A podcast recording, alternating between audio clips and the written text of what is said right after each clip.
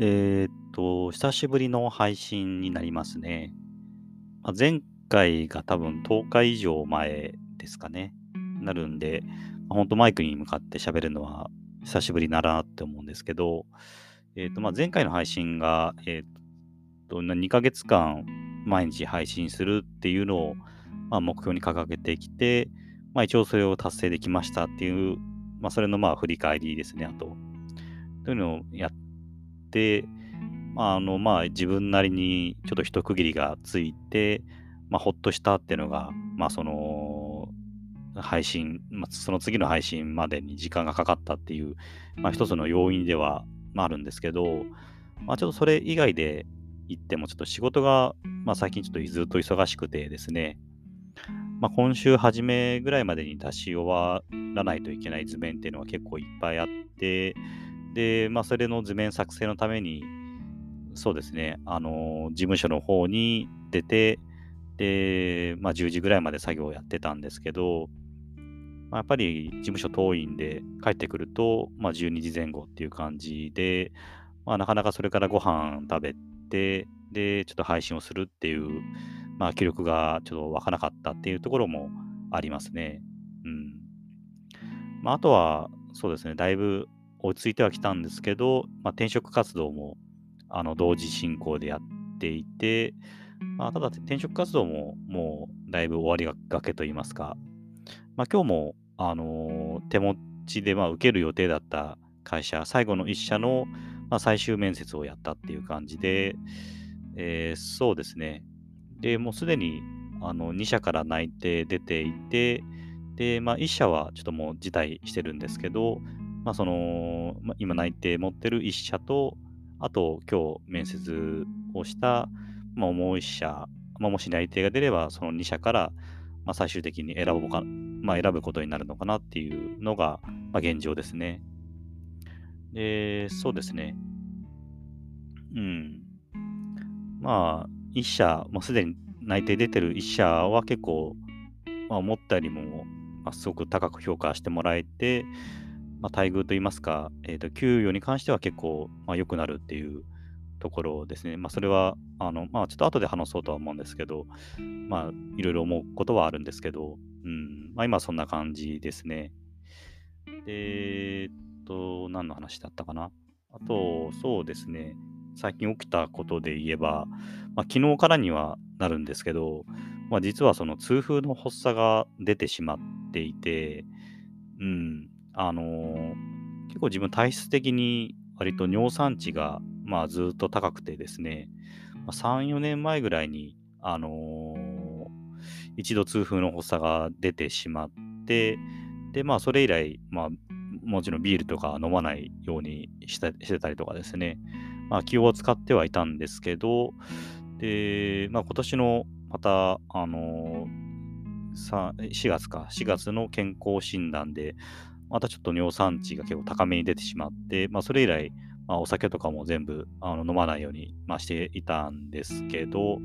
うん、まあ、昨日ですね、まあ、ちょっと発作が出て、で、まあ、今日の朝ぐらいまで、まあ、相当痛くてですね、で、全然その、まあ、歩くどころか、まあ、立っても痛いし、座ってもちょっと辛いみたいな、そのぐらいの状態だったんですね。で、まあ、今日はあの転職のあの最後の医者の面接があったってさっき言いましたけど、まあ、そこですね、ちょっと情けないんですけど、電話して、ちょっとあの、もともとはあの対面での面接をする予定だったんですけど、まあ、ちょっとあの行けそうにないので、リモート面接に切り替えることできますかっていうことを、まあ、聞いてみて、で、まあ、OK もらえたので、まあ、今日の面接は、まあ、リモート面接っていう、まあ、そういうような形でしたね。まあ、できればあの自分の足で一回会社に行って、まあ、どんな雰囲気の会社なのかとか、まあ、そういうのを見てみたいなとは思ってたんですけど、まあ、それはちょっと残念ながら、まあ、叶わずということで、うん、まあ、リモート面接も楽ではいいんですけど、やっぱり最終面接ぐらいは、まあ、自分の足で行きたいなとは思ってたんですけど、うん、まあ、そんな自分の体調管理の甘さでそういうことになってしまったっていう感じですね。まあまあ、一度、数年前に発作っていうのは経験してたんですけど、まあ、今回は、の方がなんか、むちゃくちゃ痛かったですね。うん。まあ、昨日の夕方に、あのー、まあ、病院行ってきたんですけど、えー、そうですね。で、病院、まあ、病院の近くまで妻が車で送ってくれて、まあ、そこから歩いて行ったんですけど、まあ、相当辛かったですね。本当足、うん、片足ちょっと引きずりながらというか、極力力かけないように歩くっていうのが、まあ、すごく大変でしたね。で、まあ、面接というか、その、あの、検診が終わった後に、薬局の方に薬もらいに行ってたんですけど、まあ、炎症を抑えるのと痛み止めですね。で、まあ、ただ本当、待ってる時間とか、椅子に座って待ってたんですけど、まあ、とにかく辛くてですね、まあ、本当ちょっと痛みで頭が、まあ、ぼーっとするというか、ちょっと意識が薄らぐみたいな、みたいな、まあ、そのくらいの状態でしたね。なんで、ちょっとまあ、前回の、あのー、そうですね、あの状態よりもかなり、まあ、痛いなっていうのはありましたね。うん。まあ、そうですね、痛風とかって、まあ、贅沢病とかって言われるんですけど、まあ、正直やっぱり贅沢してるつもりは、まあ、ないんですけど、食生活というか、基本的にはかなり質素ではあるんで、ただやっぱり脂っこかったりする料理っていうのが、まあ、多いのかなっていう気はしますし、あとやっぱり仕事が忙しいと、うん、まあ、12時超えてから食事みたいなこともあるので、まあ、そういったことを極力ないようにというか、まあ、もうちょっと、うん、まあ、主に食生活ですけど、まあ、やっぱり運動不足だとか、いろいろあるとは思うので、まあ、ちょっと生活全般は、えー、と改善していかないといけないかなというふうに思ってますね。うん、で、そうですね、あと何話そうかなっていうとこなんですけど、まあ、2ヶ月間一応配信、えー、と毎日やってきて、で、次どうするかっていう話なんですけど、うん。まあ、ちょっとそれはまだ決めてなくてですね、うん、まあ一つのやり方では、やっぱり前と同じように、まあ期間を決めて、まあ1ヶ月とか2ヶ月とかの期間を決めて、えー、毎日を配信する。またちょっと日記代わりみたいな形ですけど、配信をするっていうのも、まあ一つの方法かなとは思ってるんですよね。うん。やっぱりこう2ヶ月間毎日配信してみて、まあ、やっぱ自分なりにすごく話す力が、まあ、ついたかなっていうところは、まあ、すごくあの実感できていて、うんまあ、すごくやっぱ話すトレーニングにはなるとは思ってるんですよね。ただやっぱりこう自分がそうですねあの、まあ、考えていた、まあ、こうなりたいっていうレベルにはまだ全然到底達してはいないので、うんまあ、そういった意味でももうちょっと今のあのやり方というのを続けてみて、まあ、喋るあのトレーニングをするっていうのは、あのまあ、そうですね、継続してやるっていうのはいいのかなとは思ってるんですね。まあ、ただやっぱりこう、そうですね、毎日配信するってなると、あのまあ、特にこう話す内容とか、まあ、綿密に決めて話し始めてるわけじゃなくて、まあ、話し始める前にこう2、3分ちょっと今日何話そうかなって思ったりはするんですけど、あのまあ、話す内容というのは全然決めてないので、やっぱりこう、クオリティ的にどうなんだみたいなところは、やっぱあの気気にかけてるというか気になってるところではあるので、うん、まあ、その毎日配信するっていうのと別のやり方で言うと、やっぱりこう、もうちょっとこう、そうですね、まあ、例えば台本なりを、まあ、もうちょっとちゃんと作ってみたりとかですね。あと、まあ、その編集作業ですかね。まあ、今ちょっとアンカーの機能を使って、ただバックグラウンドミュージックつけてるだけですけど、BGM ですね。つけてるだけですけど、まあ、もうちょっとこう、音声の編集、まあ、いらない部分を切り取ったりとかいうのもあるんでしょうし、あのー、ちょっと音質を上げるみたいなところの編集作業とかをやってみたりとかですね。まあ、もうちょっとこう、まあ、タイトルコールとかまでは言わないですけど、まあ、ちょっともう少し番組らしくなるような編集作業を加えるといったようなことも、まあ、チャレンジしてみてもいいのかなとか思ったりとかしていて、まあ、ただまだちょっとそういった方向性というのは決まっ、まあ、決めれていないので、まあ、それまでは、うん、そうですね、しばらくの間、まあ、前と同じように、まあ、日々考えていることを、まあ、話したいことがあるときに話すみたいなスタイルで、まあ、ちょっとお茶濁していこうかなとかいうふうに考えてますね。うん。まあ、ただ、まあ、話したいことを話すっていうことになると、まあ、なかなか、そうですねマイ、マイクから遠ざかりがちになってしまうかもしれないんで、まあ、やっぱりこう、週で、まあ、2、3回ぐらいは、まあ、できればこう、マイクに話すっていうことはちょっとやっていきたいかなと思ってますね。うん。まあ、というので、まあ、ちょっとまだ決まってはないんですけど、おいおい決めていこうかなっていう感じですね。うん。で、そうですね。またちょっと10分ちょっとなんで、あの、あと追加で話すことなんですけど、あの、まあ、転職の時の話でちょっと少し言ったんですけど、まあ、今、あの内定が出てる一社が結構やっぱり待遇、まあ、今の、あの、そうですね、あの年収とかと比べても、まあ、結構上がるようなオファーで出していただいていて、でまあ、それはすごくありがたい、えーと、ことではあるというふうには思ってるんですけど、うん。まあ、ただですね、あの、えーとまあ、就職活動するにあたって、まあ、エージェントからもやっぱり、あの、給料どの、給料というか、年収どのくらい欲しいですかっていうのはもちろん聞かれていて、で、自分としては、その今の、今以上というか、今の水準ぐらいあれば、あの全然問題ないですっていうことを伝えてはいたんですね。まあ、それはあの遠慮してというよりも、全然自分の偽らざる気持ちで、まあ、正直、今のあの給いただいている給料で、まあ、家族全員あの幸せに暮らしてますし、何不自由なくですね。で、まあ、それなりに貯蓄も、まあ、ちょっとずつできてるっていうところで、まあ、そうですね、これぐらいもらえていれば全然問題ないというふうには、えー、考えてたんですけど、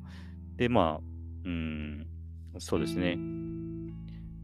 まあ、今日の会社の結果は出てないんですけど、まあ、おそらくその、うん、今よりも上がる方向にはなるのかなとは思ってて、でまあ、そうなった時に、その、そうですね、今の給与水準からプラスになる部分をどうするかっていうことを、まあ、最近ちょっと考えてはいるんですよね。まだ、あのまあ、もちろん次会社決,、ま、決めたわけでもないので、あの早い話ではやっぱりあるんですけど、どうするかなっていうところは考えてて、うん。でさっき言ったみたいに、やっぱ、あの、今の正直なところ、今の水準で全然問題はないんですよね。まあ、もちろん、たくさんもらえると、やっぱりこう、自分も長男っていうこともあって、まあ、例えば自分の親だとか、あともちろん自分の妻の、まあ、親ですね。まあ、将来何かあった時のために蓄えができるなとか、まあ、あと自分の子供がなんかこうお金がかかるような大学に行きたいとかいうのが将来的にあった時に、まあ、それがあの、うん、叶えてあげられるっていう面で、まあ、ある程度の貯蓄はまあ必要なのかもしれないですけど、まあ、それでもやっぱり、うん、どうなんでしょうね。まあそういったけあのうん、何でも将来の可能性を叶えられるだけとか、将来の何かあった時の蓄えって、まあ、考え出すときりがないというか、うん、結局、うん、いくらお金があったとしても、100%安心できるみたいなことって絶対ないと思うんで、まあ、そういった意味でも、まあ、今の水準って自分の中では全然問題がないというか、それでいいと思ってるんですよね。それ以上のものって、まあ、自分にとっては、うーん、まあ、不要とまでは言わないですけど、まあ、余剰というか、いう感じに捉えてはいて、うん。まあそうですね。あの、まあそれは多分自分の経験があるからなのかもしれないんですけど、お金がないから不幸なんてことは全くなくてですね、自分の実家もお金はなかなくてですね、で、前もちょっと配信でも話したんですけど、あの、大学行きたいって自分が言った時に、うちにはお金がないから、あの、あの大学には行かせられない、すぐ働いてほしいってことは、まあ、親に言われたんですけど、まあ、自分は、ま、大学行きたかったんで、まあ、奨学金を自分で借りて、バイトしながら、ま、大学を行ったりとかですね、していて、うん。あと、まあ、自分なりにこう、まあ、絵を絵の才能とかもあったので、そっち方向に行きたいっていう気持ちももちろんありはしたんですけど、まあそれもやっぱりお金の面で諦めたみたいなところはあるんですよね。で、まあ、結婚した時とかももちろん、まあ、親は、まあ、お金、結婚式の費用とかも出してもらえなかったっていうのはもちろんあるあって、お金の面で多少苦労したところはあるんですけど、でもそれで、じゃあ不幸かって言われたら全然そんなことはなくて、あのー、今の自分としてはその時取った行動というか、お金がない中で、あの親のお金というか、自分で決断して、まあ、自分でやったっていうところが、まあ、正直自分の中でものすごく大きなものになっていて、そこに後悔はないんですよね。だから、うん、まあ、親としては、まあ、自分の親からも言われましたけど、すまんみたいな、情けないけど、お前に金出してあげることできないからみたいな形で、まあ、負い目みたいな形で言われたんですけど、正直そんなのって全然自分は、あのまあ、怒りというか恨みに思うことって全くないですし、うん。だから本当何が、お金があるから幸せだとか、いいとかっていうのは全然関係がないとは思ってるんですよね。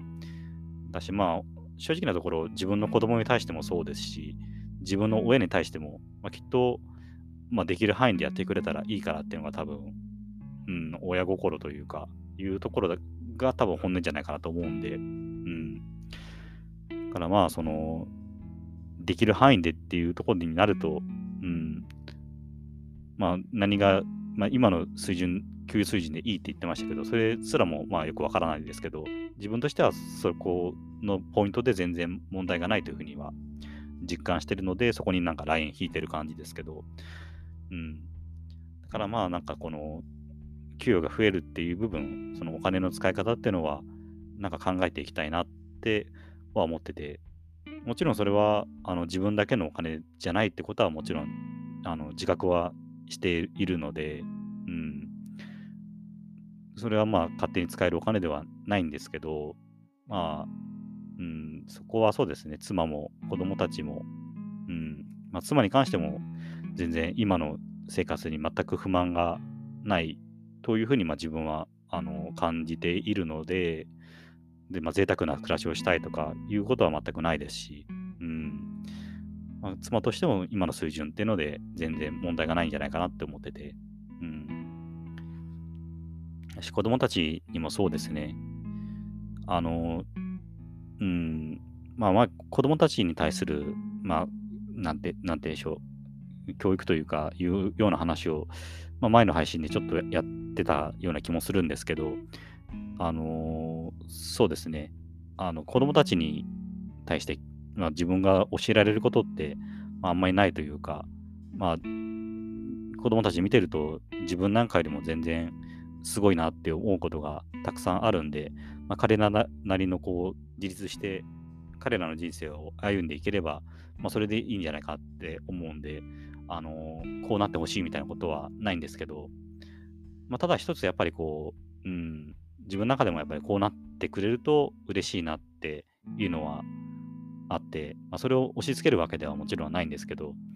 やっぱりこう、うん、人に何か与えられる人間になってほしいな、なってくれるとやっぱり嬉しいなっていうのが、まあ、そうですね、自分にもやっぱり子供に対して思うことがあるんですよね。で、そのやっぱりこう、与えられる、うん、人間ってやっぱりこう、与えられるほどたくさんものを持ってるって、もちろん、ものを持ってるっても意味ではもちろんなくて、うん。まあ、自分の持ってるものな独占というか、自分だけのものだと思わずに、まあ、いろんな人にシェアできる、ギブできる人ですね。まあ、それがやっぱりこう、うん、そうなってほしいなってやっぱ思うんですよね。まあ、それやっぱりこう自分がそうなりたいからっていうのもあるとは思うんですけど、うん。なんでやっぱりそう、子供にやっぱそれを願う以上、やっぱりこう自分としてもそういう姿勢っていうのを子供にも見せてあげたいし、うん、っていうのはやっぱり今ずっと考えてますね。だからまあ、うん、どうなるかってわからないですけど、そのお金の使い方、まあ自分には過ぎたるもの、ものを手に入れた時にどうしようかっていうところを、まあ、自分なりにちょっと考えていきたいなっていうのが、うん、正直なところですね。はい。ということで、まあ今日は以上です。